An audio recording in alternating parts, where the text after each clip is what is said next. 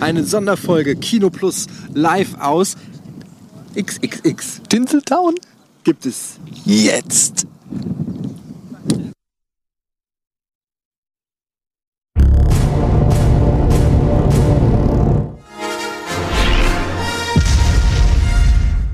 Und damit herzlich willkommen zur ersten, zur wahren und ja, zur, das sage ich später.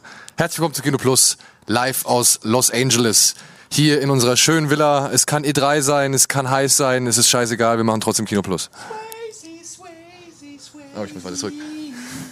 Ja, du müsstest vielleicht ein Mikrofon in die Hand nehmen, dann versteht man dich etwas besser. Ja. Ja, einen schönen guten Tag, liebe Leute. Wir sind hier in LA und wir haben uns natürlich nicht die Gelegenheit nehmen lassen, ein bisschen durch LA zu ziehen. Das werden wir euch, das werden wir euch natürlich äh, später noch berichten bzw. zeigen, denn wir haben eine kleine Matz zusammengeschnitten mit Hilfe von Clemens und mit Hilfe von Tim, wenn ich das richtig gesehen habe, äh, Michael und äh, Max in der Regie und Michael Krogmann auch versuchen hier gerade das Beste, um diese Sendung auch so reibungslos wie äh, zu Hause stattfinden zu lassen. Und ansonsten haben wir noch eine kleine Live-Schalte nach München, denn dort sitzt ein alter Bekannter und versucht mal ein bisschen äh, an dieser Sendung hier teilzunehmen. Können wir ihn schon mal zeigen, so einen kurzen Einblick oder so einen Ausblick? Nee, geht noch nicht. Geht, geht gleich. Geht gleich. Ja, komm, der hat was vorbereitet.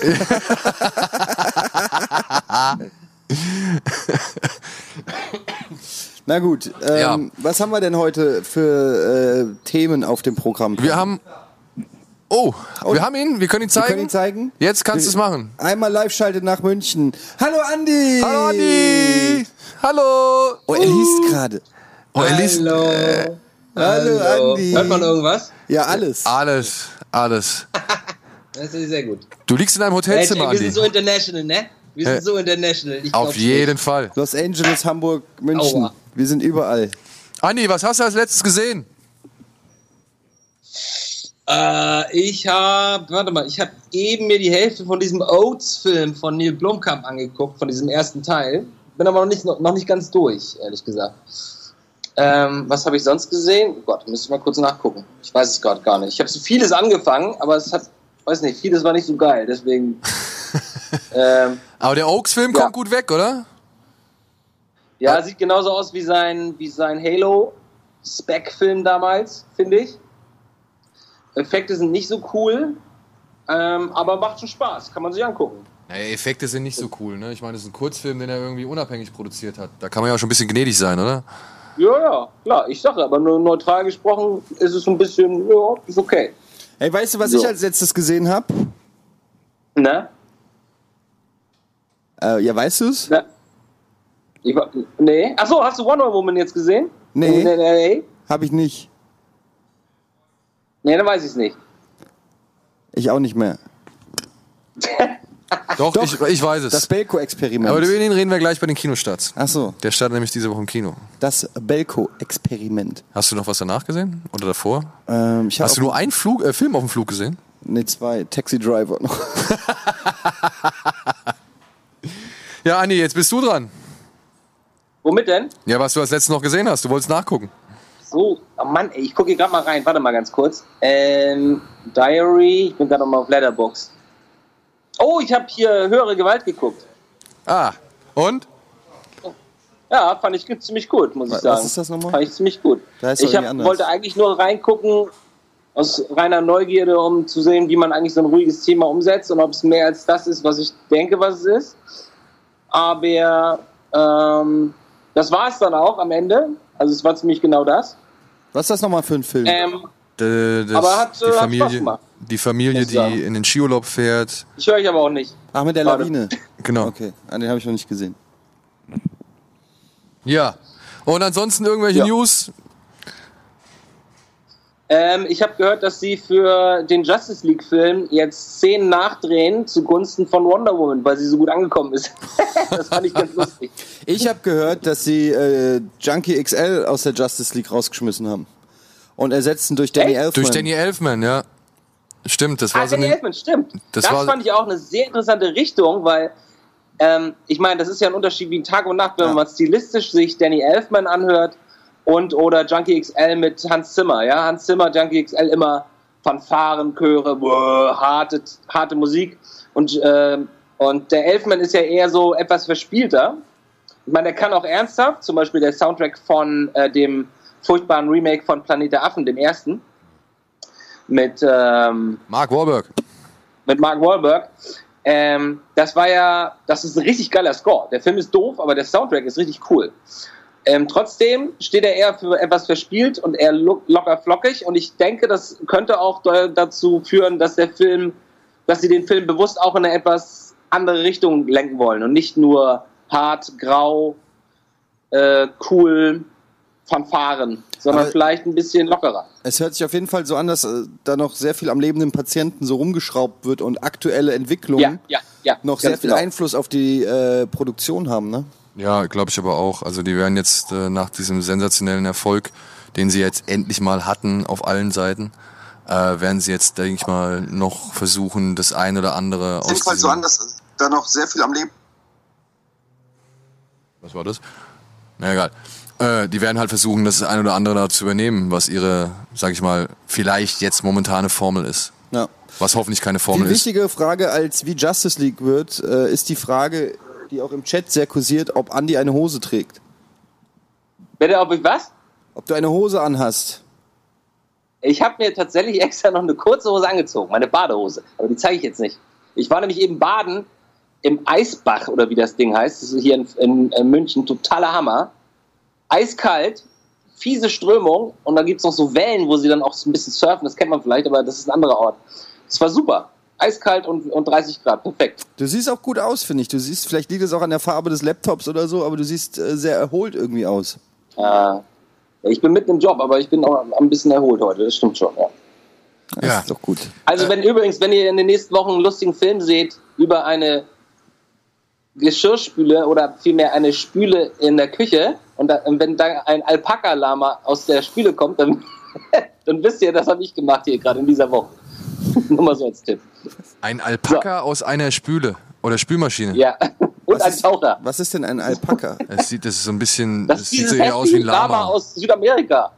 Dieses Lustige, das immer so lustig aussieht, weil das immer so eine, so eine Pony hat hier vorne. Ach so. Okay. Vor Jahren gab es mal eine Studie, dass die Scheiße von dem Vieh original ein nächste Heilmittel gegen Krebs sein könnte. Und? Ist sie's? Bisher, weiß ich nicht, haben sie die Scheiße, glaube ich, nicht richtig analysiert. Okay. Ja. Apropos Scheiße analysieren, jetzt kommen wir zu den Filmstarts der Woche, oder? Würde ich sagen. Mama, oder? Ja. Kommen wir auch ja. die Filmstarts der Woche raus. Wir sind ja heute hier ein bisschen flexibel und anders.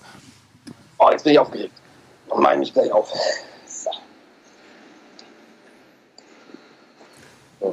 Ihr müsstet die Mats abfeuern, Filmstarts der Woche. Supercut, genau.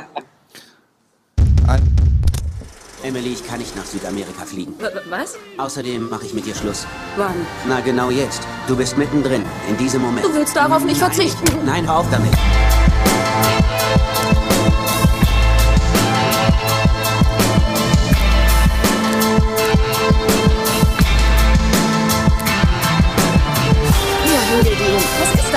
Ist das? Kill three of your coworkers, or we will kill six others.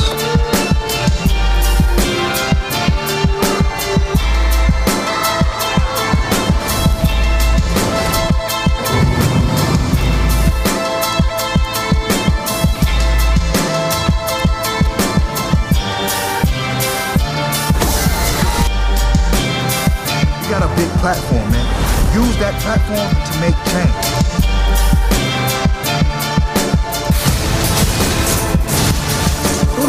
Viel zu viel drauf.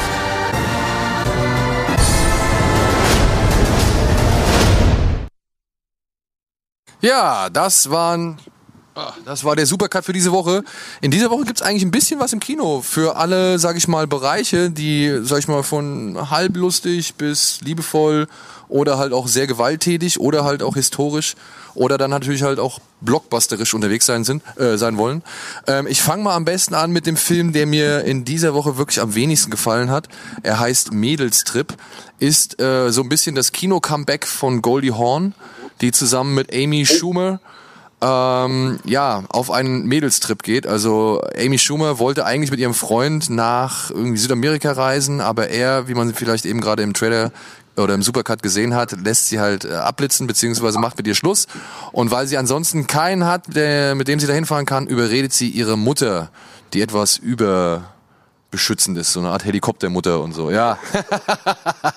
Andi gibt einen Daumen nach oben und dementsprechend, äh, ja, äh, ein komischer Film, wirklich ein komischer Film. Ich habe da drin gesessen, es soll eine Komödie sein. Ich musste sehr, sehr wenig lachen. Und ich fand es eigentlich schade, weil ähm, Goldie Horn schon versucht, irgendwie das Beste aus der Situa Situation rauszuholen. Aber irgendwie, ich weiß nicht, Amy Schumer hat bei mir, ich fand die am Anfang mal echt witzig und mittlerweile hat die so an Schwung, Elan und Humor auch verloren. Irgendwie hat die sich auf eine Humorschiene eingeschossen, die nicht mehr mein Bereich ist. Also muss ich einfach sagen. Ja, die polarisiert auf jeden Fall sehr, aber den Trainwreck zum Beispiel fand ich nicht so schlecht. Nein, den Trainwreck fand ich nicht so schlecht, aber bei den Trainwreck zum Beispiel war es auch das Thema, dass ich eigentlich die Figur, den die Amy Schumer verkörpert hat, echt scheiße fand. Also unsympathisch. Ja, Ja, also, aber das muss, ist halt so. Also ist ja nicht schlimm. ja, aber eine Romanze, wo du am Ende dich dafür freuen sollst, dass sie den Typ kriegt, irgendwie weiß ich nicht, ob das so unbedingt brauchbar ist. Also ich, ich fand es merkwürdig, aber Trainwreck finde ich auch noch einen definitiv besseren Film. Ja, aber Mädelstrip, wirklich, da hat nichts funktioniert meiner Ansicht nach. Der wirkt so Der hat eine abgehackt. Regie geführt. Oh je, weiß ich gar nicht. Aber, Ja, aber ganz ehrlich, liebe Leute, ähm, das ist jetzt vielleicht, das mag jetzt fies klingen, es tut mir auch leid, das sagen zu müssen, aber so operiert und geliftet, wie Goldie Horn mittlerweile aussieht, guckt man sich sie einfach auch nicht gerne auf dem Bildschirm oder auf der Leinwand an. Also finde ich zumindest. Aber- ich mochte die sehr gerne früher, aber, ich Aber- finde, die sieht so furchtbar aus und es ist immer so, uh, aber Goldie Horn ist nicht. Goldie Horn ist Ja, nicht so das Hawn. Problem, so, ja. Es ist eher das Problem des, des Humor oder des Dass Humorverständnisses. Amy des Schumer sich nicht hat operieren lassen. Dazu sage ich jetzt nichts. Ich sage nur, sie hätte sich in ihrem Comics, Comic Comedy Special nicht in dieses komische Kleid quetschen Aber ich sollen. verstehe, was Andy meint, weil zum Beispiel Mac Ryan ist es bei mir Ja. genauso. Ich, Genau. ich, ich kann ihn nicht mehr sehen. Das ist einfach. Äh, das waren auch so Frauen, äh, die man echt cool fand, also Schauspielerinnen, die man echt cool fand, die auch lustig waren, die coole Filme gemacht haben. Und irgendwie, ähm, ich finde es schade, dass die dann nicht in Würde altern, sondern irgendwie so versuchen, die, den Alterungsprozess mit Plastik irgendwie aufzuhalten und dadurch sich auch ihrer Stärken nehmen, ihrer Ausdruckskraft und so. Ja. Also Mädelstrip, wie gesagt, kann ich nicht wirklich empfehlen. Den fand ich für eine Komödie doch dann sehr unlustig und holprig und ja, auch die Geschichte an sich. Äh, man weiß wirklich von Sekunde eins an, wie das halt nach Fahrplan ablaufen wird, wenn man mal so die ein oder andere äh, zwei Leute gehen auf Tour Komödie, Komödie gesehen hat. So. Also es äh, hat mich leider nicht wirklich überzeugen können. Ja. Äh, dasselbe gilt leider auch für den nächsten Film, auf den ihr euch, glaube ich, doch ein bisschen gefreut habt. Ähm, ah, welcher? All Eyes on Me. Das, Ah, äh, der, der Tupac-Film.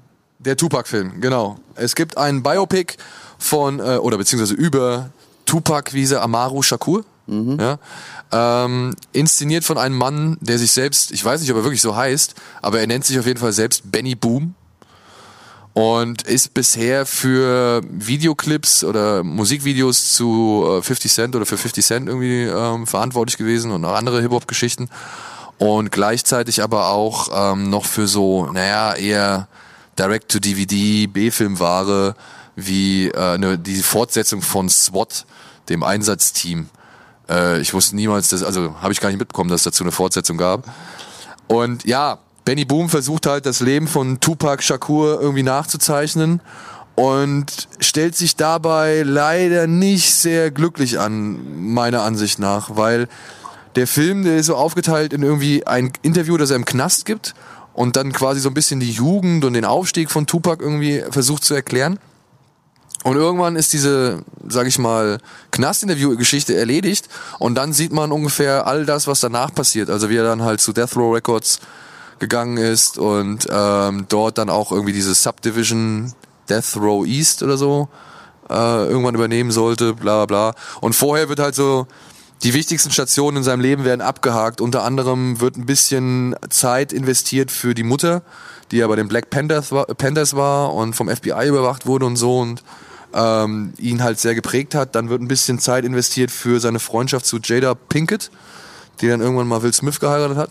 Ja, und dann geht's halt eigentlich um die Karriere von. Gespielt von Jada Pinkett. Nee. von einer anderen jungen Dame.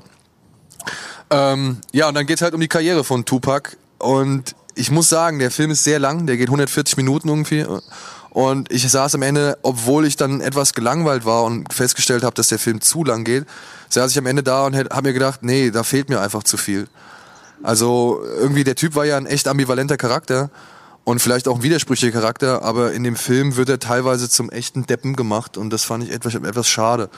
Ja, also so wie halt irgendwie über Musik, also die Gedanken über Musik, über irgendwie die Herangehensweise, über dieses, äh, allein über dieses äh, Thug Life, was er sich auf den Bauch tätowiert hat, ähm, das ist mir alles zu kurz behandelt und irgendwie zu oberflächlich und kennt man auch, wenn man sich mit der Figur auseinandergesetzt hat, sowieso schon in Grundzügen. Und ja, der Film wird halt meiner Ansicht nach einfach nicht der Figur Tupac Shakur gerecht. Was ich ein bisschen schade finde. Weil er hat auch gute Elemente und äh, er hat auch wirklich eine interessante Geschichte eigentlich zu bieten, weil ich halt wirklich äh, interessiert war, wie halt, sag ich mal, jetzt dieser, gerade dieser große Streit zwischen ihm und äh, Notorious B.I.G. nochmal aus der anderen Perspektive gezeigt wurde oder wird, nachdem er ja schon bei Notorious B.I.G. irgendwie ähm, in Szene gesetzt wurde. Und da fand ich es eigentlich ganz cool. Der Hauptdarsteller aus Notorious B.I.G., ähm, Jamal Woodard oder wie er heißt, wird auch nochmal im Film vorkommen, in dem Tupac-Film. Und das sind alles so schöne Sachen. Aber nicht als Tupac. Nicht als Tupac, sondern als B.I.G. Ach so, jetzt raff ich's. Ich dachte, der Tupac-Schauspieler aus, aus dem B.I.G.-Film tritt im neuen Tupac-Film. Nee, der, Das ist, der, der, das ist ja der Rapper Graf auch. Als der, Graf bekannt. der B.I.G. aus dem äh, B.I.G.-Film wird in dem Tupac-Film auftauchen. Und ich weiß nicht, die Leute sagen irgendwie, der, der Darsteller ähm, sieht Tupac sehr ähnlich, aber fand ich jetzt auch nicht unbedingt mehr oder weniger als jetzt zum Beispiel der in Straight Outta Compton. Oder du. Und äh, auch was die anderen Figuren angeht, wie jetzt Snoop Dogg oder Shook Knight, ähm, da fand ich hat Straight Outta Compton die besseren Darsteller eigentlich gehabt. Ich habe das Gefühl, das ist so ein Film, der wurde nur gegreenlightet wegen Straight Outta Compton. Kann das sein? Oder war der schon... Na, der ist schon seit dem 20 Erfolg? Jahren in der Mache. Also die Ja gut, ist, ein Tupac-Film ist in der Mache, aber nach Straight Outta Compton ging es ja jetzt dann sehr schnell und so wie der geschnitten ist und so rüberkommt, wirkt es für mich wie so ein... Da, der, dass, die, dass die Executives sagen, ey, hier, Straight Outta Compton kam gut an, lass mal schnell was nachschieben. Ja, aber das Problem war wohl echt die Mutter, die halt ähm, jahrelang nicht damit einverstanden war. Dann ist John Singleton, der sollte ursprünglich, glaube ich, mal Regie führen, der ist abgesprungen und lästert auch jetzt gerade wohl irgendwie heftig über den Film. Und dann gab es aber auch noch Probleme mit den Rechten an der Musik. Die haben sie die ganze Zeit nicht freigekriegt. So. Also das hat sich wohl erst vor kurzem ergeben, dass die halt überhaupt die Rechte an der Musik gekriegt haben, um sie halt im Film abspielen zu können. Und das ist halt auch so ein Ding, was dir dann quasi ein bisschen das Genick bricht, wenn du halt nicht mal Tupac-Musik spielen darfst in einem Biopic über Tupac. Ja. Aber Ja. Daniel, da würde ich mal gerne wissen, ähm, was macht der Film denn schlechter als äh, zum Beispiel der Notorious-Film oder der, der NWA-Film? Also ist es das Skript oder Es ist es die ist- Regie oder sind es die ist- Darsteller oder ist es alles zusammen? Weil es könnte ja auch sein, also das fand ich auch der einzige Haken bei dem Notorious-Film, der eigentlich ganz okay ist, aber man merkt natürlich, wer da als Producer dahinter steht, nämlich die Mutter und, und, äh, und Puff Daddy. Und dementsprechend ist es natürlich ein bisschen gefährlich, wie man sich da selber darstellt. Ähm, ist die Mutter von, äh, von Tupac eigentlich hier auch irgendwie involviert als Producer oder als, äh, als Nee. äh, Geldgeber? Nicht als Producer oder Geldgeber, soweit ich weiß oder so ich das gesehen habe, weil sie halt wie gesagt lange gegen diesen Film war und auch diesen Film nicht realisieren wollte oder nicht zulassen wollte. Und ähm, ja, ich glaube, dass da nicht so viele direkte Weggefährten involviert waren, denn wenn ich ein Kumpel von Tupac wäre oder die Mutter von Tupac, hätte ich diesen Film auch verhindert. Muss ich ehrlich sagen. Also das hätte ich nicht sehen wollen. Wenn, dann hätte ich eine anständig kritische Auseinandersetzung mit dieser Figur sehen wollen. Aber so, der, und dann ist es ein Zusammenwirken. Der, der Hauptdarsteller, der schafft es halt nicht so ganz, das Charisma von Tupac irgendwie zu erzeugen. Und dann kommt halt das Drehbuch, was sehr konfus ist, immer wieder hin und her springt, sich wie gesagt sehr lang anfühlt, ohne wirklich alles oder irgendwie ohne wirklich in die Tiefe gehen zu gehen.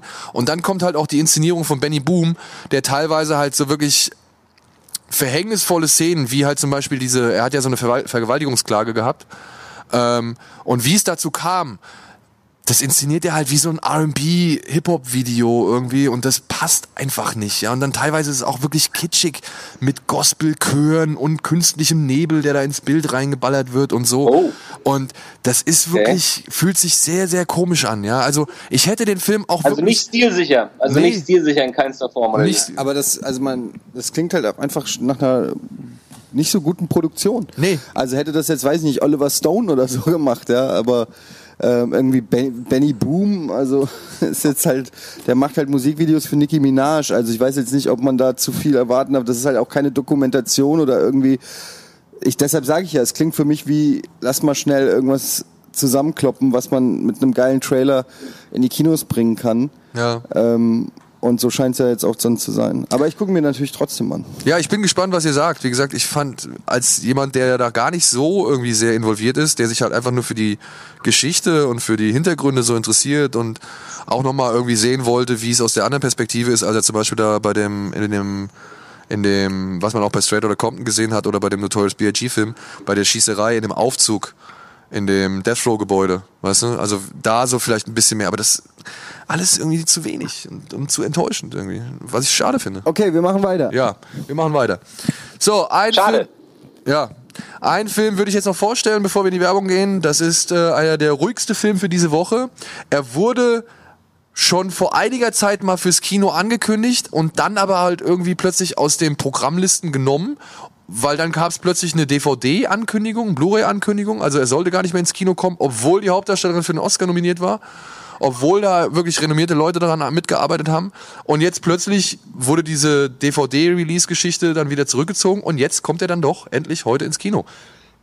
Es ist Loving von Jeff Nichols, dem Regisseur von Midnight Special, Matt oder Take Shelter, mit Joel Edgerton und Ruth Negger in der Hauptrolle und handelt von ja einem wie soll man das, also einem Ehepaar im Virginia des Jahres, oh, ich glaube es ist 1958. Ähm, sie ist Afroamerikanerin, er ist Weißer. Und das Problem ist, in Virginia zu dieser Zeit war das verboten. Rassismus. Ach so, okay. Ja. Ähm, da gab es keine ähm, gemischt rassigen Ehen.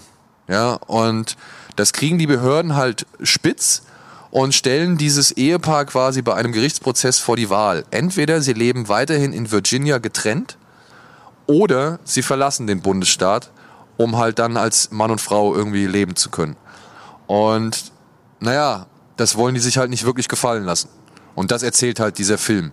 Aber, und da sage ich gleich vorweg, ähm, sehr, sehr ruhig, sehr, sehr zurückhaltend, sehr unaufgeregt und bescheiden und vor allem halt echt fast nur konzentriert auf die Ehe oder Liebesbeziehung zwischen Joel Edgerton und Ruth Negger. Aber klingt eigentlich nach einer spannenden Geschichte, finde ich. Ja, es ist sogar, ähm, also es ist sogar ein Urteil, was halt, also es basiert auf einem wahren Fall. Nach diesem Fall wurden quasi in den USA äh, das, das Recht auf Eheschließung für äh, gemischtrassige oder beziehungsweise für mehrere Ethnien irgendwie äh, aufgelockert oder aufgebrochen. Und dieses Urteil wurde dann unter anderem letztes Jahr sogar nochmal herbeigezogen oder herangezogen, denn die Argumentation, die die Anwälte von den beiden benutzt haben, wurde dann auch nochmal herangezogen, als der oberste Gerichtshof die gleichgeschlechtliche Ehe hier in Amerika durchgesetzt hat. Aber okay, aber ähm, und der sollte nicht ins Kino kommen. Der sollte, na, der war in Amerika, war der im Kino. Aber in Deutschland äh, kam der irgendwie, äh, war der angekündigt und dann wurde er aus, dem- wie gesagt, aus den, aus den, aus den Kinostarts rausgenommen. Dann sollte es eine, äh, ein Direct-to-DVD-Release geben. Das wurde dann aber auch nochmal zurückgezogen und jetzt kommt er halt im Kino. Aber mit welcher Begründung? Das ist doch Kinomaterial, also das ist doch Kinostoff. Ja, äh, manchmal ist sich der Verleiher halt nicht so sicher, weil der, ja, wie soll man sagen, der Hype oder das, der, der, Rubel, äh, der Rummel um diesen Film hier in Amerika, obwohl Ruth Negger für, die, für den Oscar in der besten, äh, als beste weibliche Hauptrolle nominiert war, ähm, war nicht so groß. Ja. Und ähm, das haben sie wohl, ja, vielleicht falsch gedeutet oder halt hat ein bisschen Angst, dass der dann im Kino total untergehen wird. Ich hoffe, er geht nicht im Kino, denn ich kann ihn euch ans Herz legen, aber ihr solltet halt einen eher ruhigen und vielleicht auch ein bisschen zu langen Film erwarten, der halt kein großes Gerichtsdrama oder so zeigt, sondern halt wirklich nur versucht zu erklären, warum die, also dass die beiden halt da äh, gegen ihre Widerstände sich weiterhin lieben. Findest du, ich sehe aus wie Petro Lombardi? Wo kommt das jetzt noch mal her? Ja, aus dem Chat wahrscheinlich, ja. Nee. Ich sehe mich gerade selbst auf dem Monitor und bin erschrocken. Dass du aussiehst wie Petro Ja, Lombardi. das sind die In-and-Out-Backen. Was ist das eigentlich für ein Lauf da? Warum habt ihr alle Sonnenbrillen auf in der, in der Sendung? Weil wir gestern auf der Ubisoft-Party waren. Ah, und war's? Kurze Zwischenfrage. War ganz okay. Also, ähm, Party war mittelmäßig eigentlich, aber wir hatten trotzdem viel Spaß. Ja. Wir haben getanzt, es Ah, gab ja. eine 7 mal 7 Meter große Pizza. Und ähm, wir haben Spaß gehabt. Was war der Preis? 2000 Dollar für sieben Leute? Nee, wenn sieben Leute es schaffen, in zwei Stunden die gesamte Pizza zu essen, gibt's 1000 Dollar. Und war Ian dabei? Nee. Aber ey, und Scheiß, die war so groß wie ein Teppich. Also noch, das war unfassbar. Vor allem, wenn du dich da erstmal bis zum Inneren vorgearbeitet hast, ne? Dann ist es ja bestimmt schweinekalt. Also, ja, es ist auf jeden Fall eklig irgendwie äh, gewesen, aber ja. So, ich frage mal kurz in die Regie. Sind wir bereit für eine kleine Werbung? Ja? Dann würde ich jetzt einmal kurz eine kleine Werbung machen, einen Schluck Wasser trinken und dann melden wir uns mit den beiden letzten Kinostarts für diese Woche zurück. Aber nochmal kurz als Empfehlung, Loving. Guckt ihn euch an, das ist ein Ey. schöner Film. wir müssen noch mal Werbung. Wir haben gleich noch eine schöne Mats Schröckert und ich waren hier in LA unterwegs an ein paar netten Spots ähm, zum Thema Film äh, und ähm, das gibt's auch noch gleich. Ja, bis gleich.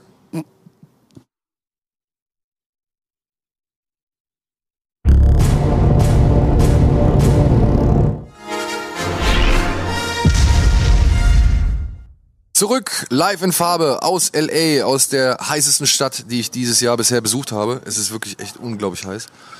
Und ja, wir haben noch zwei Kinostarts für diese Woche. Und äh, hoffentlich, Andi, bist du noch da? Ja, ich bin auch da. Hört ihr mich jetzt? Ja, wir hören dich jetzt. Super gut, super gut. Ah, So, ähm, der nächste Kinostart für diese Woche ist eher an Freunde gerichtet, die es derbe brauchen und mal so ein bisschen äh, Dampf ablassen wollen. Ähm, er heißt The Belko Experiment und Eddie kann ja mal ein bisschen was dazu erzählen. Denn Eddie hat ihn ja gesehen. Ich habe ihn sogar zweimal in den letzten fünf Tagen gesehen, ähm, weil wir ihn hier noch mal geguckt hast haben. Ähm, ja, der Film ist ein bisschen äh, leicht beschrieben eigentlich mit Battle Royale in einem Bürogebäude. Ähm, geschrieben von James Gunn, dem Regisseur von Guardians of the Galaxies, dem vielleicht besten Film seit Star Wars. Ähm,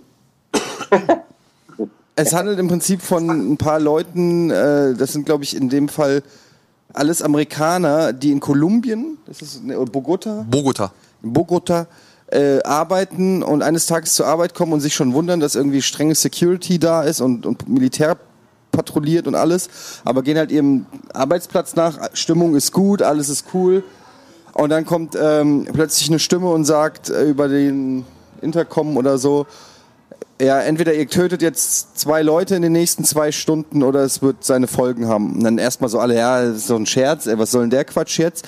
Und dann sieht man in der Szene jetzt hier auch beim Trailer, es gehen so Metalltore und, und die Fenster werden alle verriegelt. Die Typen sind also wirklich eingeschlossen in diesem Gebäude. Bringen natürlich keinen um und dann explodieren die ersten zwei Köpfe. Und dann ist natürlich, äh, dann kommt die Stimme wieder und sagt so, ihr seid noch 80 Leute hier im Gebäude, ihr müsst in, den- in den nächsten vier Stunden halbieren, sonst sterben alle so ungefähr. Und dann geht es natürlich, dann geht's natürlich ab. Ja. Und der Film ist, ähm, die Idee ist ganz cool und der Film ist auch nicht, nicht schlecht oder so. Er ist ein bisschen low budget, er hat ein bisschen einen low budget Charme, obwohl gute Leute auch mitspielen. Ähm, aber die haben halt nicht viel Kohle gehabt, das merkst du halt schon. Und wahrscheinlich auch nicht viel Drehtage. Es gibt so ein paar Szenen, die, die das hätte man alles noch vielleicht ein bisschen besser machen können. Aber ich mochte die Grundidee. Ich mag dieses äh, auf engstem Raum passiert richtig schlimmer äh, Shit. Da gab es doch noch mal so einen Film, wo die sich in einen Bunker zurückgezogen haben. Welcher Film war denn das? Da war so eine Nuklearkatastrophe und die haben Ach so, ähm, ich glaube, das war so ein französischer Divide oder so hieß der, glaube ich. Ja, kann sein, weit. Und dann mussten die alle in den Bunker und dann Ja. auch, oder auch sowas wie das Experiment oder so, ne? Also das ist jetzt nicht neu unbedingt. Wie gesagt, Battle Royale gibt's ja auch schon. Aber der macht schon Spaß, hat extrem krasse Splatter-Effekte teilweise. Jo, muss man sagen. Also da ging dann auch das meiste Geld rein, glaube ich, was sie hatten, haben sie dann in, in nette, äh, netten Splatter gesteckt. Und dann hat er noch einen Ist ganz er netten besser als Free Twist. Fire? Ist er besser als Free Fire? äh, Belko-Experiment. Kannst du gar nicht vergleichen. Es sind echt zwei komplett unterschiedliche Nee? Filme. Nee. Ah, okay. Nee, nee, das ist, äh, ist echt, Hier, The Divide, die Hölle sind die anderen. ja. Das ist der.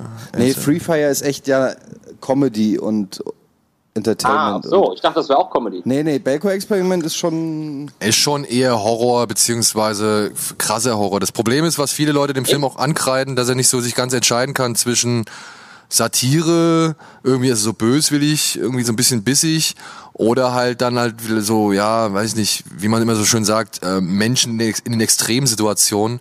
Ähm, ich weiß nicht, ob der Film das wirklich äh, beabsichtigt hat, glaube ich eigentlich eher nicht, weil wenn man James Gunn kennt, der früher für Trauma und so geschrieben hat und mit Slither auch eher auf Horror, mit Horror angefangen hat, ähm, und wenn man auch den Regisseur kennt, Greg McLean, ähm, der ja Filme gemacht hat wie Wolf Creek 1 und 2 oder Rogue im falschen Revier, das sind eher schon so die Genre B-Film, sag ich mal, Liebhaber, die ja dann auch halt nicht mehr wollen als eben Excitement und Gewalt so, ne? Also hätte man aber auch, muss man sagen, da hätte man schon satirisch gesehen einiges draus machen können.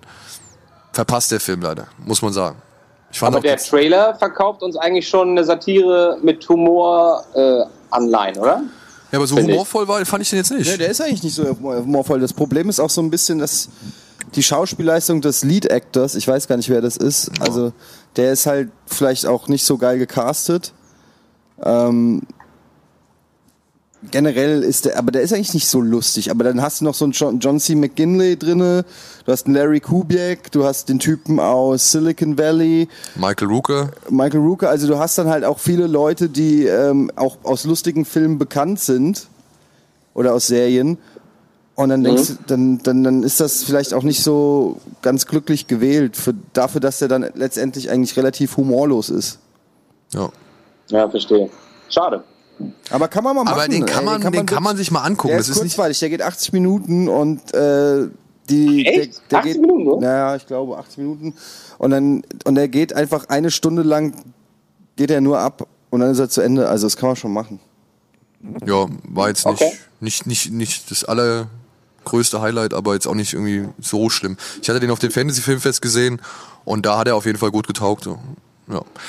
Gut, und Okay. damit sind wir bei dem größten Film für diese Woche, dem großen Knaller, der Überraschung, dem Heilsbringer oder der Heilsbringerin, besser gesagt, für diese Woche, für das DC-Universum Wonder Woman. Und da kann ja Andy mal vielleicht so ein bisschen die Geschichte rekapitulieren. Die Geschichte, okay. Also der Film äh, startet auf einer Amazoneninsel, die von einem, also die quasi unsichtbar ist für Außenstehende. Also ist ein komischer, so ein Nebel rundherum. Da ist so ein bisschen so eine Art, ähm, ich weiß jetzt nicht, wie der aussieht, so eine Art Tarnkappe.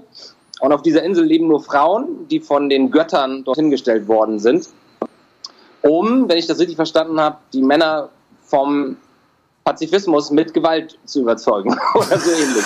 Wir haben sie alle Angst davor, dass Ares, der, der Gott des Krieges, ähm, zurückkommt. Der ist irgendwie, der war schon mal da und jetzt ist er wieder weg oder sie wissen nicht, wo er ist, irgend sowas. Und dann leben halt nur Frauen und die leben da schon seit tausend Jahren und kämpfen fröhlich fleißig umher oder üben vielmehr. Die sind auch alle schön blau, grün, schwarz, weiß, gelb, äh, sprechen aber alle den israelischen Akzent, genauso wie unsere Hauptdarstellerin Gal Gadot äh, was schon mal ganz lustig ist, aber das stört irgendwie nicht. Und Gal Gadot ist die einzige, äh, das einzige Kind zu Anfang des Filmes und alle ähm, begegnen ihr natürlich auch mit entsprechender äh, Fürsorge und äh, mit, mit Fröhlichkeit, weil sie ist halt das einzige Kind auf, dem, auf der Insel und sie wurde halt angeblich geformt aus Leben von ihrer Mutter, die, äh, jetzt müssen wir mal helfen, wer ist die Mutter eigentlich? Welche, welche, welche Göttin ist die Mutter? Ich glaube, sie Weiß ist keine Göttin, sie ist auch einfach nur eine Amazonin, beziehungsweise die Ja, auch Amazonenkönigin. nur, ich dachte, sie wäre eigentlich auch irgendwas. Na egal, auf jeden Fall, ähm, ähm, Diana, die Prinzessin Diana, lustigerweise, die ähm, wächst da halt auf und ihr wird immer gesagt, ja, halt dich zurück, kämpf nicht so viel, weil du bist irgendwas Besonderes. So, alles andere übernehmen wir. Aber sie hat keinen Bock, sie ist irgendwie total heiß auf äh, Ausbildung und trainiert dann heimlich mit ihrer Tante. Und dann geht die Story los. Dann landet nämlich Chris Pine gerade auf der Flucht von den Deutschen äh, im Ersten Weltkrieg mit einem äh, Doppeldecker. Stürzt er quasi nahe der Insel ab. Sie rettet ihn. Findet ihn auch ganz nett so. Er sie glaube ich auch.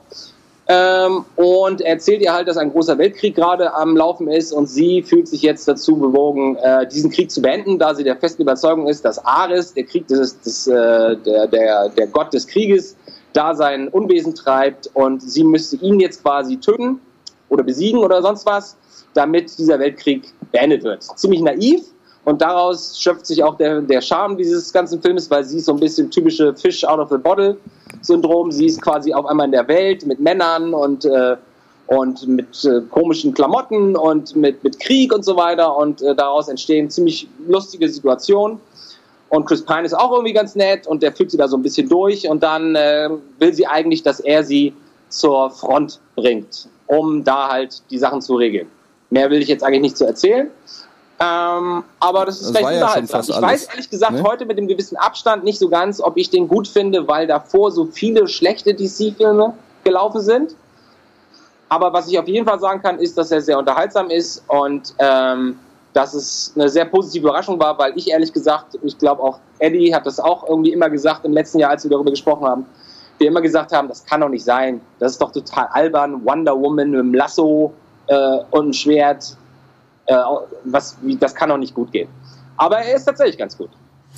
Kann ich äh, nur beipflichten. Es ist jetzt nicht der, der überkrasse Superheldenfilm aller Zeiten, aber es ist halt ein charmantes und vor allem rundes Abenteuer, ja, mit so ein bisschen Ja, genau. Indiana Jones Flair, mit so ein bisschen Captain America 1 Flair, Genau, Captain mit so ein America. bisschen, ähm, ja, mit so ein bisschen, ja, Fish out of Water Comedy Elementen so.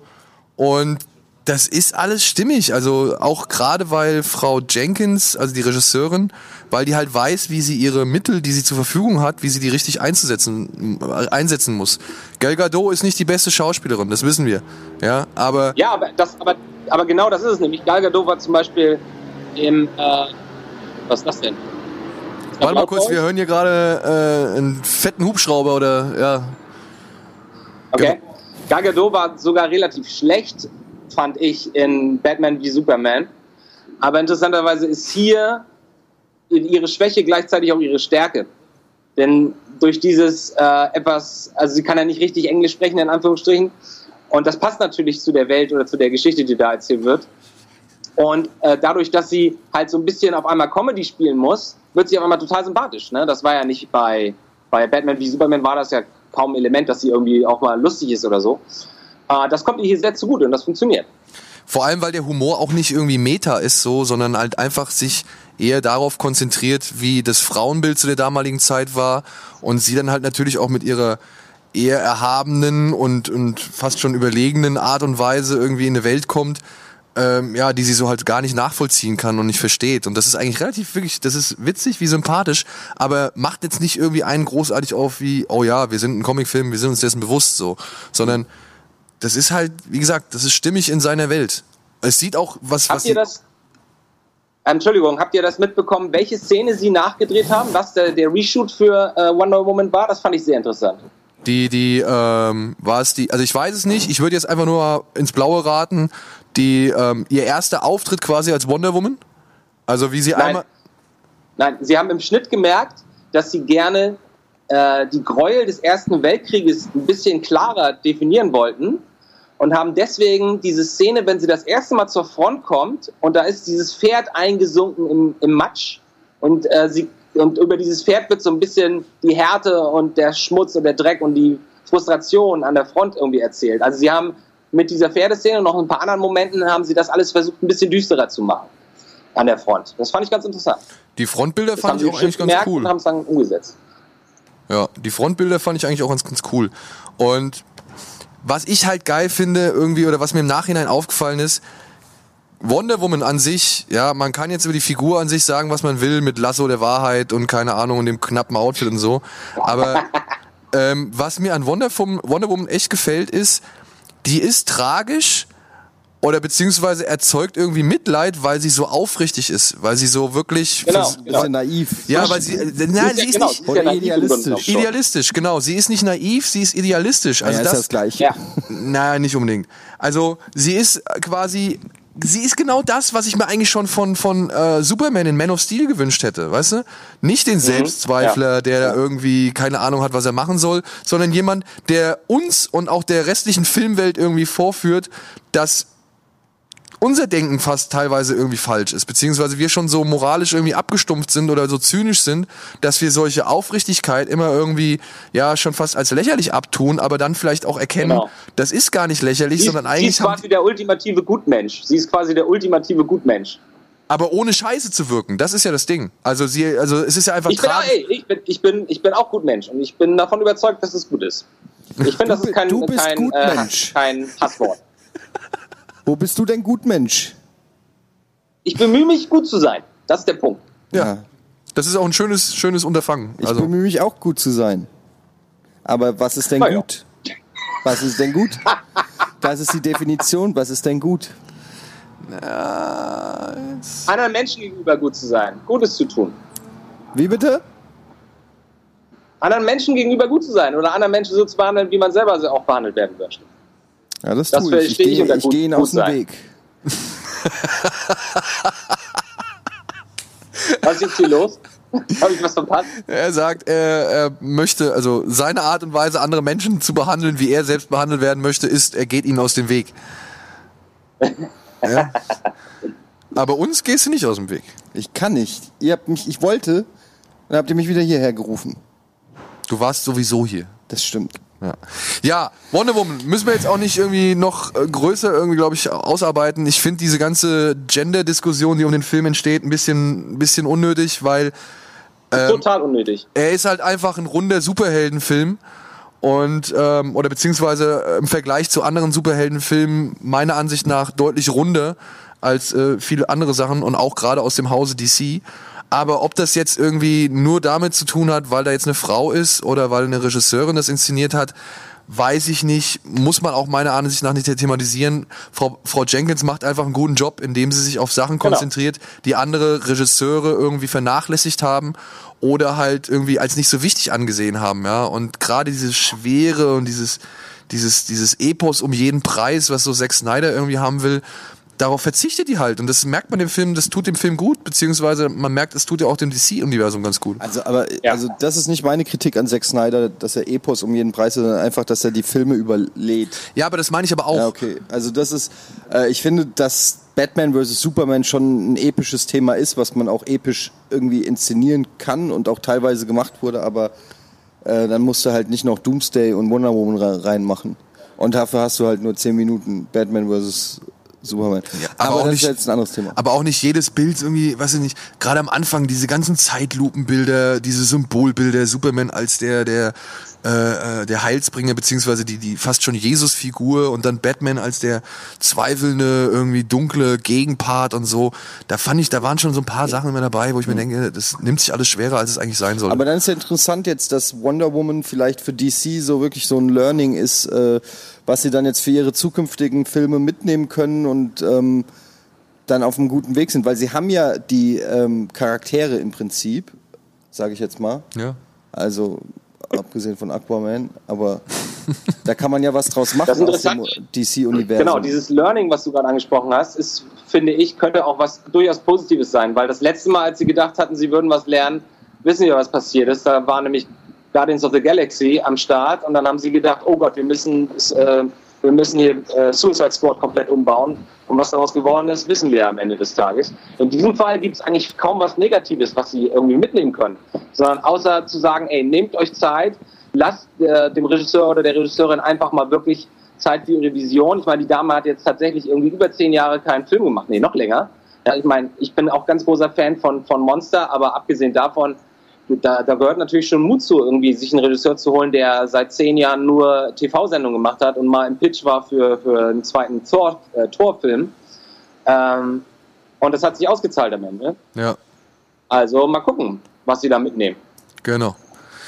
Gut, das wären die Kinostarts für diese Woche. Andi, willst du noch ein bisschen da bleiben oder bist du äh, Ich muss schon. leider gleich schließen. Was musst du? Ich muss Scheiße. leider gleich schließen. Ah, okay. Ja, aber ich meine, hält uns ja nicht ab. Wir können dich ja wegschalten, dann kommst du wieder. Was? Hä? Stießen? Ich muss gleich Schluss machen, wollte ich sagen. Was muss er? Also ich habe jetzt verstanden, er muss aufs Toilette, auf die Toilette. Musst du scheißen oder schließen? Schließen. Aber was denn schließen? Das ist ein Begriff, der bedeutet, ich muss gleich Schluss machen. Kennst du das Ach nicht? so, da bist du mal zwei Tage in München und redest gleich so komisch. Ja, der bajuwarische Einfluss ist nicht gut für dich. ja, aber ist doch nicht schlimm, denn wir, aber du guckst dir jetzt auf jeden Fall noch die Mats an, ne? Ja, natürlich. Ihr wart bei äh, Amöba, ne? Ja, Ja. wir waren, Spoiler, äh, wir waren bei Amöba, einem fantastischen DVD- und Plattenladen hier in. Äh, Erinnert, erinnert ihr euch, dass wir bei mir den, den Bericht, diese, diese äh, YouTube-Clips geguckt haben, wo auch ähm, ein gewisser Herr Regisseur dann bei Amöba war? Ja, Der ich kann mich dunkel erinnern. Ich kann mich dunkel nein. erinnern. Ich nicht. Äh, Nikolas Reffen. Stimmt, der hat doch da Wenn diese ganzen Rest- Platten geholt. Ja, ja, ja, doch, jetzt erinnere ich mich. Das haben wir uns angeguckt. Ja. Das haben wir uns angeguckt vorhin, weißt du? Stimmt, da stimmt's. Deswegen dachte ich, oh, wie schön. Ja, das stimmt's. Ja. Ja, da bin Ähm. ich jetzt sehr gespannt auf den Beitrag. Gucken wir den jetzt. Dann würde ich sagen, ja, komm. Machen wir erst Werbung und gucken den danach. Okay, dann machen wir erst Werbung und dann gucken wir den danach. Ja? Das hast du doch auch gerade gesagt. Ja, genau. Ja. Alles Okay, klar. Alles klar. Andi, aber erstmal bis dahin. Wir sehen uns äh, spätestens in zwei Wochen in Deutschland. Und ansonsten, Alles klar. Ja, vielen Dank fürs Vorbeischauen. Grüße nach. München. Tschüss. Viel Spaß noch. Tschüss. Ciao. Ja, und wir gehen kurz in die Werbung und melden uns danach mit unserer Matz zurück. Bis gleich.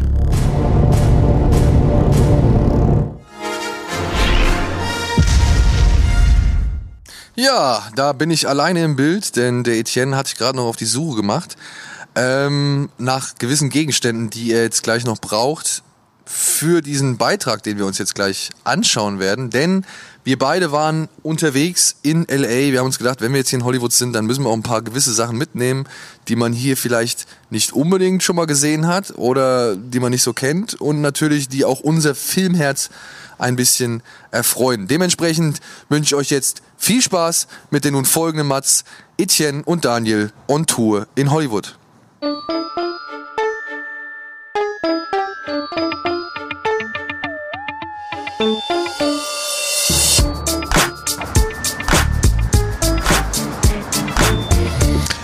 Herzlich willkommen aus Hollywood, aus Los Angeles, Beverly Hills. Beverly Hills und wir haben uns äh, im Rahmen dieser schönen Kino Plus äh, Sondersendung äh, überlegt, was machen wir in Los Angeles?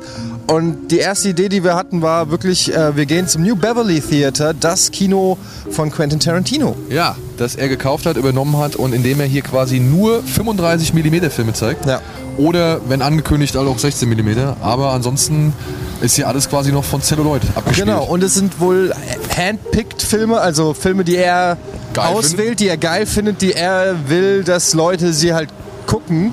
Und ähm, wir haben hier mal so das Programm genommen, weil leider ist das, ist das Theater jetzt noch zu. Jumping Jack Flash sehe ich hier, Robocop, Starship Troopers, der Mann mit den zwei Gehirnen, Untouchables. Mad Max Road Warrior und Fury Road zeigt er. Ja. Aber er hat auch Neues im Programm, wie unter anderem Interstellar, wie man hier unten sieht. Auf jeden Fall eine coole Location, die jetzt ein bisschen unspektakulär ist, aber wir werden jetzt nochmal weiter die Gegend unsicher machen, werden jetzt in gleich in so einen DVD-Plattenladen ähm, fahren, der relativ groß ist und wo es echt viele Insider-Tipps gibt. Ich glaube, ich habe auch schon mal in der Sendung davon erzählt, wo die Angestellten selber so Insider-Tipps ausstellen. Und äh, ich hoffe, wir dürfen da filmen. Wir probieren es jetzt einfach. Und ähm, dann gucken wir mal, wo uns die Reise durch, durch Los Angeles noch hinführt. Ah, am, äh, hier sind wir schon. Wir haben es geschafft. Next Stop, Amöba. Amöba Music ist, ähm, ich hoffe, es ist der Laden, äh, an den ich mich erinnere. Ich hoffe, wir können drin drehen, aber zumindest äh, gucken wir uns das jetzt mal an. Genau, wir sind schon mal hier. Der sieht auf jeden Fall mega geil aus, ähm, der Laden. Und auch drinnen ist, ist cool, ist richtig oldschoolig und äh, wir checken das jetzt einfach mal ab. Ey, äh, ja, also wir haben es geschafft. Wir haben's- Mega gut. Es ist, Alter, das ist fucking Geiler Laden, oder? Ja, es ist einfach nur riesengroß. Ja, ich weiß, es ist unglaublich. Es ist erstmal nur Musik, T-Shirts und irgendwie Bücher und was weiß ich. Ja, ich würde sagen, dann gehen wir als allererstes äh, hoch in die Filmabteilung, oder? Okay, let's go.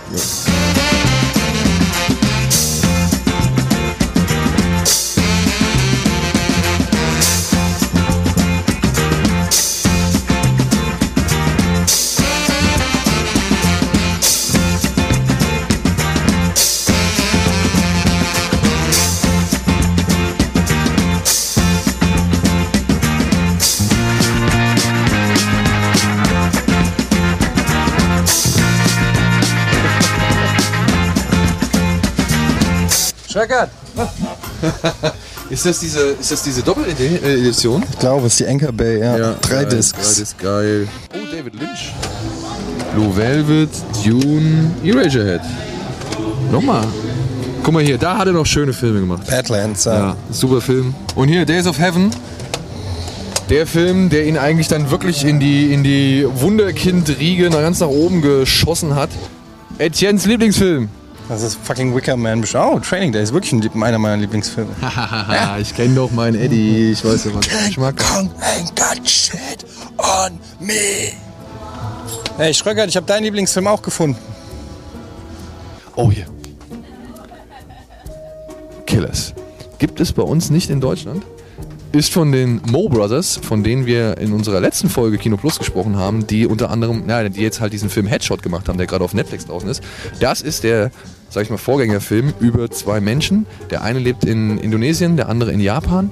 Und das sind beides, sage ich mal, Menschen, die ihre Lust am Töten entdeckt haben und sich jetzt quasi über einen äh, geheimen Chat oder beziehungsweise über ein Internetforum irgendwie kennenlernen und dann halt auch annähern und versuchen sich gegenseitig in ihren Tötungen zu überbieten. Krasser Stoff. Oh, oh, guck dir das mal an. Guck dir das mal an. Das ist, das ist schon wieder geil. Hier in Amerika finde ich der Bunker. Den findest du bei uns nicht mal am Saturn, glaube ich. Ja. Ähm, Niklas Chryssos ist ein junger griechischer deutscher Regisseur, griechisch-deutscher Regisseur, mit dem unser Kumpel Memo, äh, der jetzt hier Girl Cave die Serie gemacht hat, demnächst wahrscheinlich auch noch irgendwas ein Projekt in, äh, ins Rollen bringt. Und es ist ein wirklich sehr schön schräger Film über eine, ja, wie soll man sagen, so ein bisschen degenerierte Familie, äh, die einen jungen Mann bei sich aufnehmen in ihrem Bunker, in dem sie leben, damit er dem Sohn, der irgendwie sehr erwachsen aussieht, aber dann doch irgendwie sehr naiv ist und sehr kindlich, äh, Unterricht beibringt, damit er mal irgendwann später Präsident der Vereinigten Staaten wird. Also sehr, sehr krass. Und die Mutter hat noch ein Alien im Bein, das irgendwie spricht.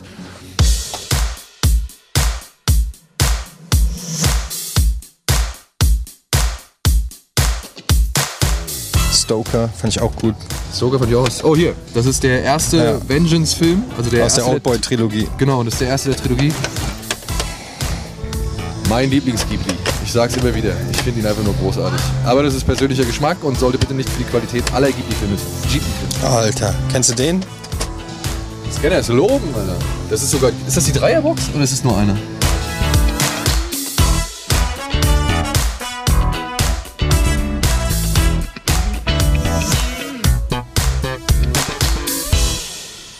Aber wir sind immer noch mitten in äh, Hollywood, in Hollywood Hills und auf der Suche nach dem Hollywood-Sign. Und hier, ja, Ich habe gegoogelt und äh, den Ort rausgesucht, the closest you can get to the sign by car. Und äh, die Adresse habe ich jetzt eingegeben und jetzt fahren wir hier durch diese Serpentin mit diesem Panzer. Aber es geht. Ey, Alter. Das ist doch keine offizielle Strecke, oder? Ne, das ist eine Insider-Strecke. Das ist doch viel geil.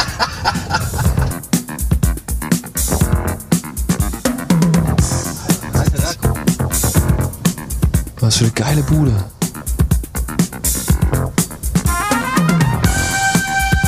Oh, guckt euch die Skyline an.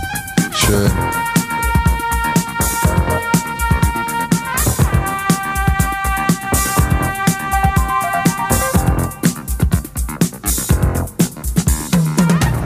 Das wohl geschafft. Ja, wir haben es geschafft, ja. Wir haben äh, uns durch diverse kleine Gassen gekämpft, Serpentinen hoch, gehupt, mehrere Häuser gesehen, von denen wir wirklich beeindruckt waren. Und jetzt sind wir hier am Hollywood Sign. Genau. Es ist echt, äh, glaube ich, der Spot, zumindest der bekannteste nächste Spot, wo man überhaupt mit dem Auto hin kann. Man kann vielleicht noch hiken oder so, aber sehr viel näher geht's da nicht.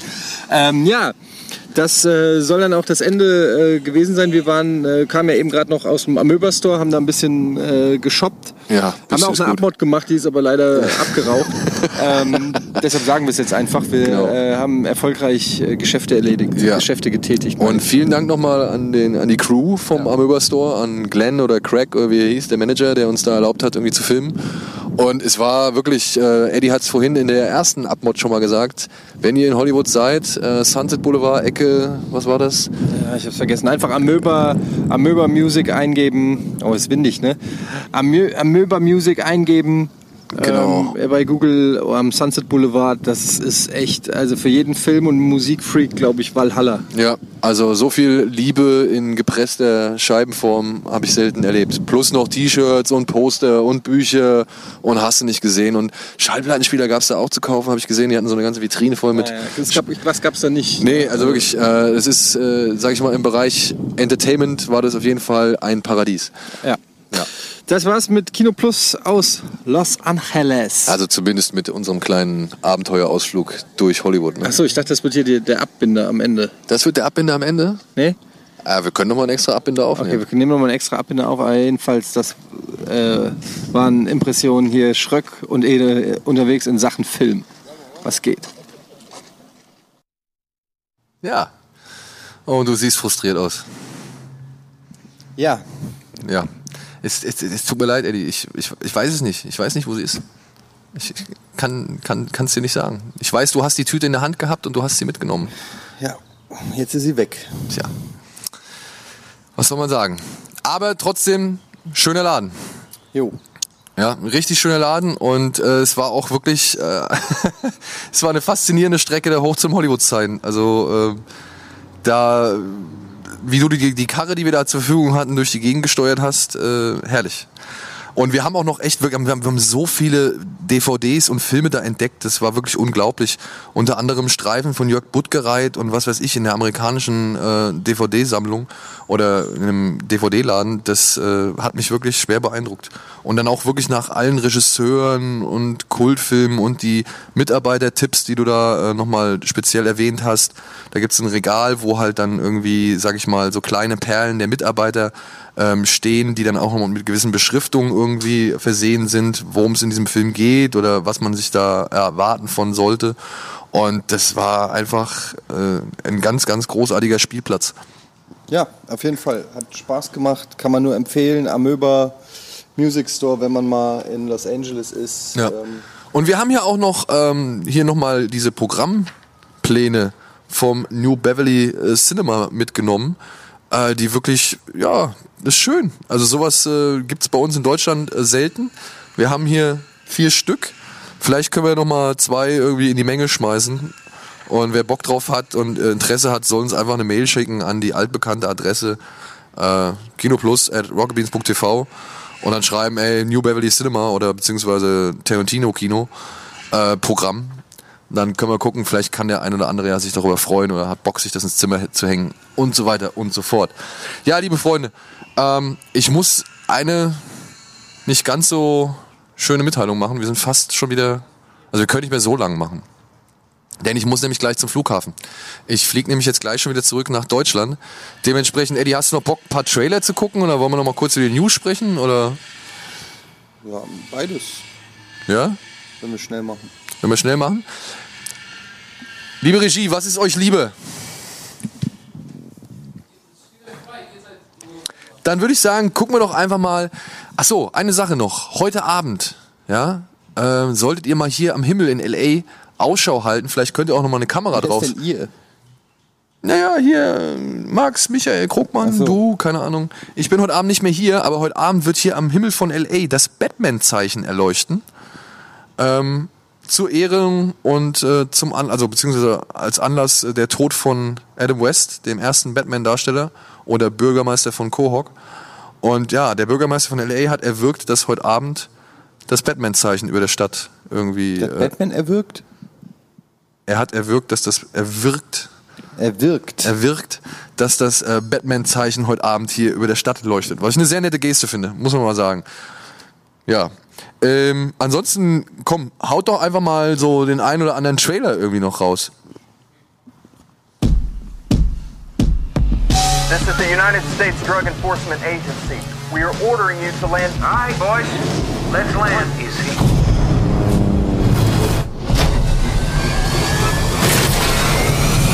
My name's Barry Seal. That's for the damage. For your sister, hey, little darling, and your back.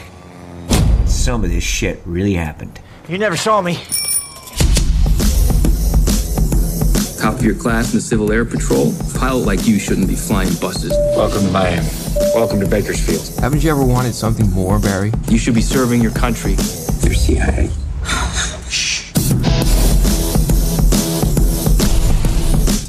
We need you to deliver stuff for us. Oh, this is legal? If you're doing it for the good guys.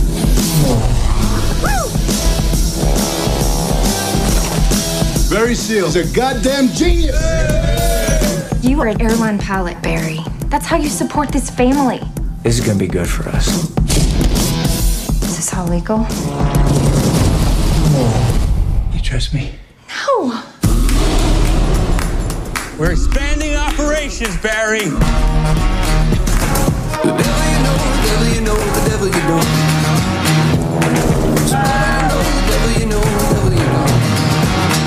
Roscoe dug this up in the backyard. There are bills blowing around everywhere. I'll rake it up in the morning.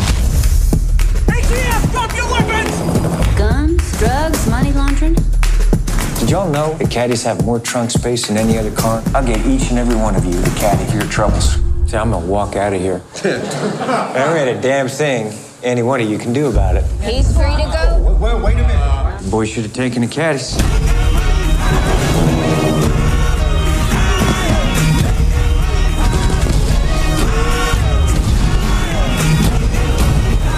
I was working for the CIA, the DEA, and Pablo Escobar. 1500 kilos. That's 15. 1,500 kilos, Barry. In one go. Get it done.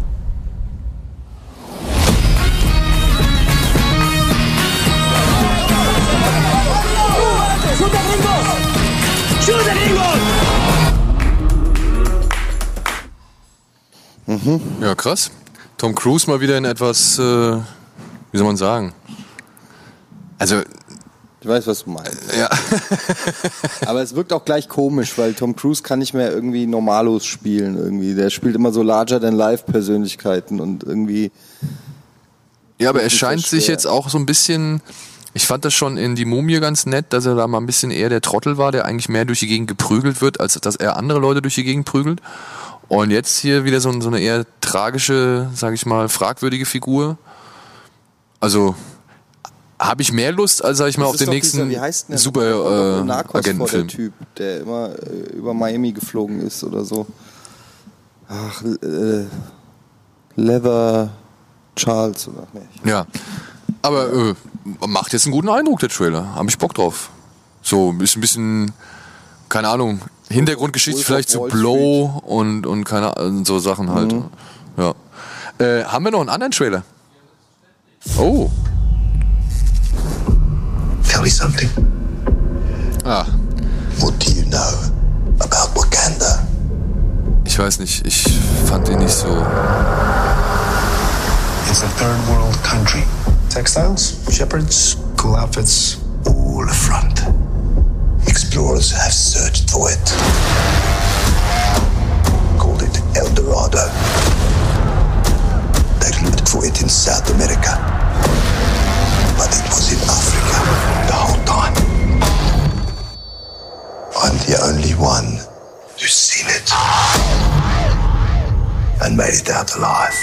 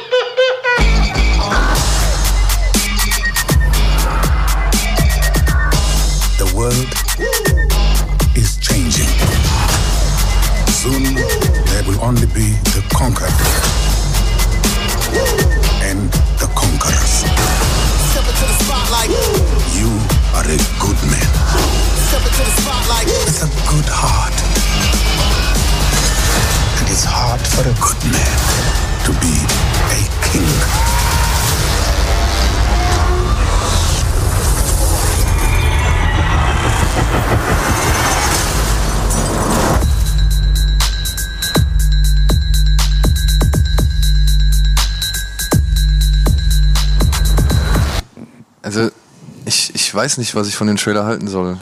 Du? War doch nicht schlecht. Findest du nicht schlecht? Also. Ja. Also ich, ich, ich muss mich auf dieses Setting, beziehungsweise die Locations und so und, und halt auch äh, dann die teilnehmenden Figuren, ich muss mich da so ein bisschen drauf einlassen. Ich ähm, bin noch nicht so wirklich warm damit geworden. Äh, klar, der Trailer hält sich jetzt auch so, sag ich mal, was Action angeht, zurück. Ich fand jetzt diesen Sprung da am Ende über dieses Auto jetzt, das haben wir auch schon in Civil War gesehen, so. Ähm, das fand ich jetzt auch nicht ausschlaggebend, aber ne, war jetzt auch nichts, was mich irgendwie großartig vom Hocker reißt, aber auch so das Feeling von dem, von dem Trailer, die, von der Stimmung, die in dem Film vorherrscht, konnte ich jetzt nicht so wirklich greifen. Ja, das stimmt. Das kann man nicht so richtig einordnen, auf welchem Level des Marvel-Universums das spielt, weil die haben ja Planeteneinnahme und, weiß ich nicht, lokale Spionagegeschichten und irgendwo dazwischen wird es dann Ja, stattfinden. ja. Und äh, Michael B. Jordan sah ein bisschen merkwürdig aus, fand ich. Ähm, so Ich als, erst gar nicht erkannt. ja.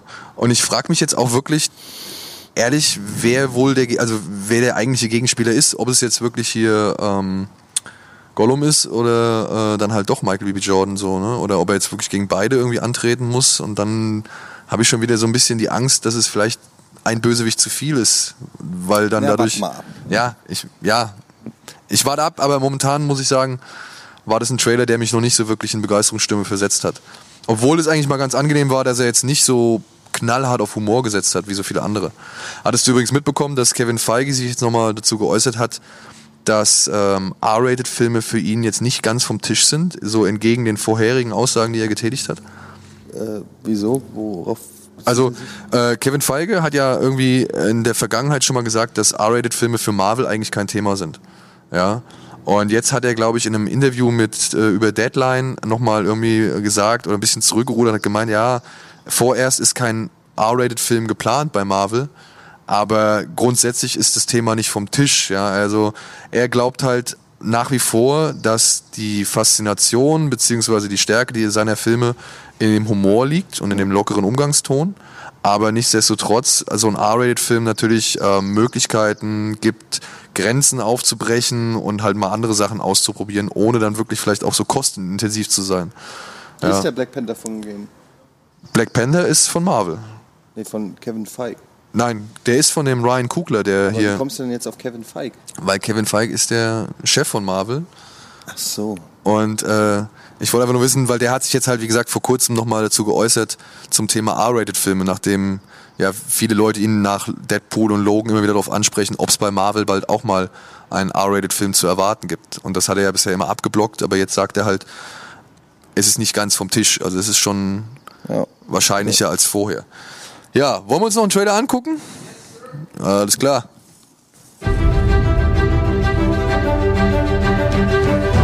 Once every year, our ancestors come back to our world. Please have a safe Das ist der neue. Pixar-Film, ne? To see family and friends. But no living person has ever visited their world. Until now.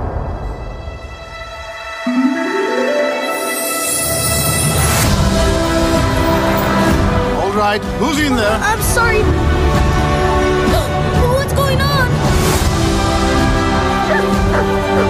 Dante, wait up! You gotta stay with me, boy. We don't know where we are.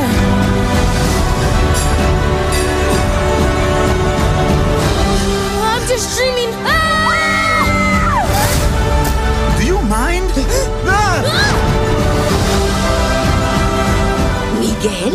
What is going on? Remind me how I know you? They're your family.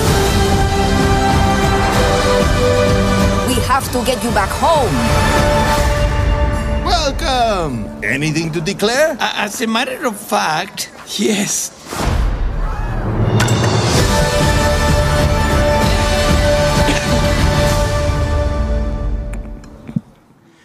Stelle ich mir schwierig vor. Weil du musst ja den Kindern, die diese Filme gucken wollen, halt so ein bisschen auch den Tod irgendwie vermitteln. Ne? Also es ist schon keine dankbare Aufgabe, oder? Aber das haben ja eigentlich Disney-Filme so an sich. Was denn? Ja, wenn ich so an Bambi und so denke oder äh, weiß ich nicht, so schwere, schwere Grundthemen, daraus irgendwie eine leichte Story zu machen, ist ja irgendwie schon Disney-Style. Schon immer gewesen eigentlich. Ja, Ja, aber ich glaube, das war, also ich finde es bemerkenswert, dass sie, wie sie versucht haben, dieses Totenreich, in das der junge Coco oder wie er heißt, äh, dann ja irgendwie einge- einzieht. Muss man eventuell viel Fragen beantworten danach. Wahrscheinlich, ja. Oder halt dann doch erst etwas später zeigen.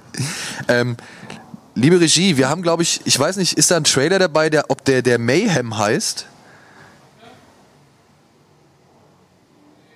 Nee? Ja, ich würde jetzt noch einen Trailer abfeuern und dann äh, muss ich auch langsam zusammenpacken. I have an emergency surgery to perform in Baltimore. I'll fly wherever I have to tonight to get there for tomorrow morning. Can you help me? Sir, I think we may have the same problem. I have an idea. So what's the rush? I'm getting married tomorrow. Oh, congratulations. No, no, it's, it's we're not. We just snapped. What took you to Idaho? Medical conference. Are you a journalist? Mm-hmm. Haven't explained the questions.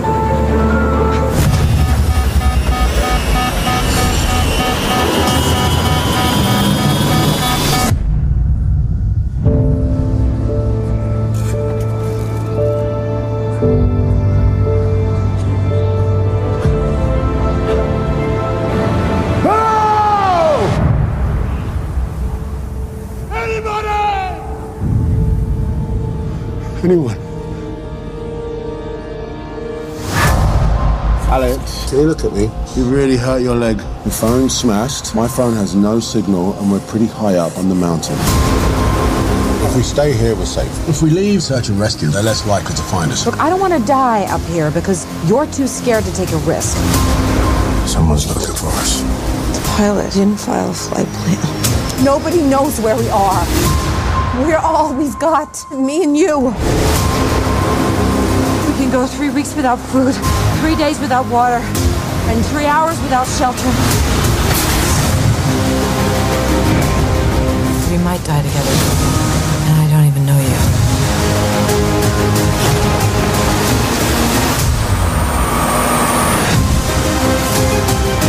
We're not gonna die. Not today.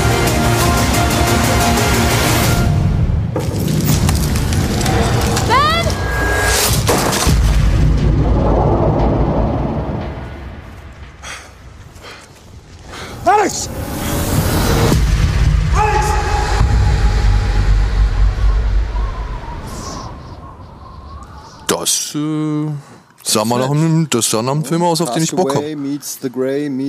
äh, Hier, oder wie hieß der, wie hieß der Film damals mit ähm, Alec Baldwin und Anthony Hopkins auf Messerschneide? Weißt du, wo sie, wo er da diese Affäre mit seiner äh, Frau hat und dann stürzen sie mit dem Flugzeug in der Wildnis ab und müssen dann gegen Bären kämpfen und so? Messerschneide, glaube ich, hieß der. Mit Benicio del Toro? Nee, mit Anthony Hopkins auf jeden Fall. Der war, der, den fand ich ja richtig cool. Also dieses Zurückkämpfen halt in die, in die. Also der hat auf jeden Fall, der macht Lust auf mehr, äh, der Trailer so. Ja, und dann, ich meine, zwei coole Leute, Idris Elba und äh, Kate Die Winslet. Frage ist natürlich, essen sie den Hund? Das äh, wäre natürlich eine schöne, konsequente Entscheidung, die sie dann irgendwann treffen. Also es wäre eigentlich Aber ich meine, No-Brainer. also allein die Vorstellung ist schon scheiße, ne? Du stürzt mit dem Flugzeug da oben ab Ja. und äh, musst jetzt gucken, wie du runterkommst. Ey, fand ich schon richtig gut. So, ich würde sagen, wir sind fast am Ende angelangt. Denn, ähm, ja, liebe Leute, ich muss leider zurück nach Deutschland. Äh, ich muss zu meiner Familie und mein Flug geht relativ bald. Deswegen, und hier braucht man ungefähr eine Stunde weg, bis man am Flughafen ist. Ich muss mir noch ein Taxi rufen und so weiter und so fort. Ähm, vielen Dank an alle Beteiligten, dass das hier geklappt hat. An Alvin aus Deutschland, der richtig viel Zeug noch rübergeschickt hat und sich Arbeit gemacht hat und auch teilweise vielleicht wieder Arbeit umsonst gemacht hat. Äh, an die Regie hier, die zum ersten Mal mit einer Kino Plus Sendung betreut war. Vielen, vielen Dank. Äh, Krogmann, Micha und äh, Max. Ja, danke an Andi nochmal, dass er dabei war. Und ja, jetzt kommen wir zum entscheidenden Punkt. Das war jetzt erstmal vorerst die letzte Sendung für drei, knapp vier Wochen. Ja, jetzt mach nicht so ein theatralisches Ding draus. Okay. Du, du fährst in Urlaub und deshalb gibt's drei Fo- Wochen keine Folge Kino Plus und dann sind wir wie immer ganz gewohnt da. Genau. So theatralischer Typ, ey. Ja, das ist Alter. für mich was Besonderes. Es tut mir leid. Ich kann auch nichts dafür, dass die Tüte weg ist. Es tut mir leid. Ja. Ja, also Freunde, ähm, wir sind am 13.07. sind wir wieder zurück Also am 13.07. die Folge wird die erste Folge sein nach der Sommerpause. Wir werden ein bisschen umstrukturieren, wir werden ein bisschen äh, ein paar Sachen irgendwie mal gucken, wie wir die vorbereiten und so weiter und so fort. Und dementsprechend, ja, vielen, vielen Dank fürs Zuschauen hier aus LA und äh, habt auf jeden Fall einen schönen Sommer. Ciao, macht's gut. Macht's gut.